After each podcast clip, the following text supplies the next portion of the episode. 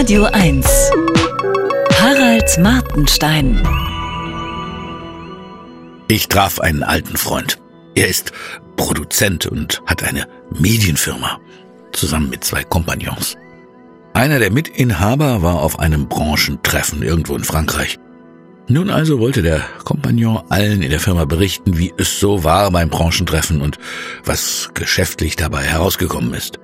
Zu diesem Zweck gab es eine Videokonferenz.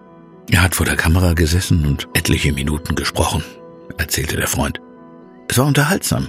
Er antwortete auf Fragen. Ich sollte vielleicht erwähnen, dass wir uns seit einer Ewigkeit kennen. Wir kennen uns wirklich gut. Am Ende seines Vortrages hat er dann überraschend gesagt, dass er leider gar nicht mein Mitinhaber sei. Der äh, hätte nämlich gerade was anderes zu tun. Er sei eine künstliche Intelligenz, eine Simulation. Danach verabschiedete er sich freundlich. Zuerst so der Freund, habe er kurz an einen Scherz geglaubt. Er ist im Gegensatz zu mir gut vertraut mit dem Stand der Technik und ihren neuen Möglichkeiten. Aber das hier habe ihn dann doch umgehauen. Vielleicht etwa so, wie es im 19. Jahrhundert die Leute umgehauen hat, wenn sie zum ersten Mal eine Eisenbahn sahen. Der Avatar, so heißen diese Geschöpfe, habe selbstverständlich perfekt gesprochen, er hatte also nichts Roboterhaftes. Dass künstliche Intelligenz so etwas inzwischen kann, ist weithin bekannt. Aber auch das Aussehen, die Stimme, die Sprachmelodie und die Mimik wirkten völlig originalgetreu, genau wie beim Kompagnon. Besonders gespenstisch sei es gewesen, dass dieser Avatar sogar die Körpersprache seines Vorbilds beherrschte, eine Handbewegung etwa, wie das Original sie gern macht. Der Avatar kopierte auch sprachliche Eigenheiten. Fast jeder Mensch hat Lieblingswörter und seinen eigenen Stil. Der eine wirft gern mit Anglizismen um sich, die andere mag altertümliche Begriffe wie Kompagnon. Der Freund schaute sich die Konferenz später noch einmal an. Wenn man Bescheid weiß, fallen ein paar Kleinigkeiten auf. Der Avatar wiederholt die typischen Redewendungen und Gesten seines Vorbilds etwas zu oft. Er übertreibt ein bisschen, fast wie ein Parodist. Das zu verbessern dürfte nicht schwierig sein.